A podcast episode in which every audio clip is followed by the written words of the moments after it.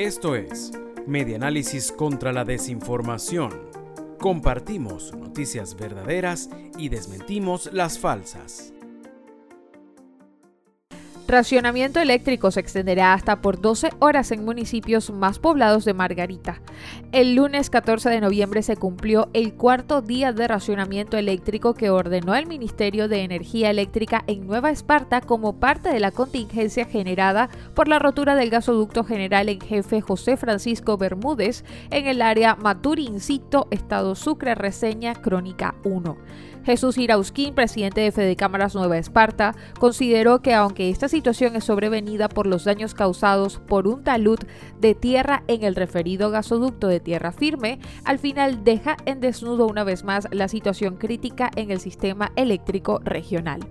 Juan Carlos Meleana, vicepresidente de Fede Cámaras y experto en materia eléctrica, refirió que desde el fin de semana Corpoelec aumentó de 6 a 8 horas el plan de administración de carga por sectores. No obstante, y hasta tanto no se concluyan los trabajos, los empresarios advierten posiblemente aumenten el racionamiento eléctrico entre 10 y 12 horas en los circuitos de alto consumo como Mariño, Maneiro y Arismendi, la jurisdicción capitalina. Esto fue Medianálisis contra la Desinformación. Síguenos en nuestras redes sociales, en Twitter e Instagram.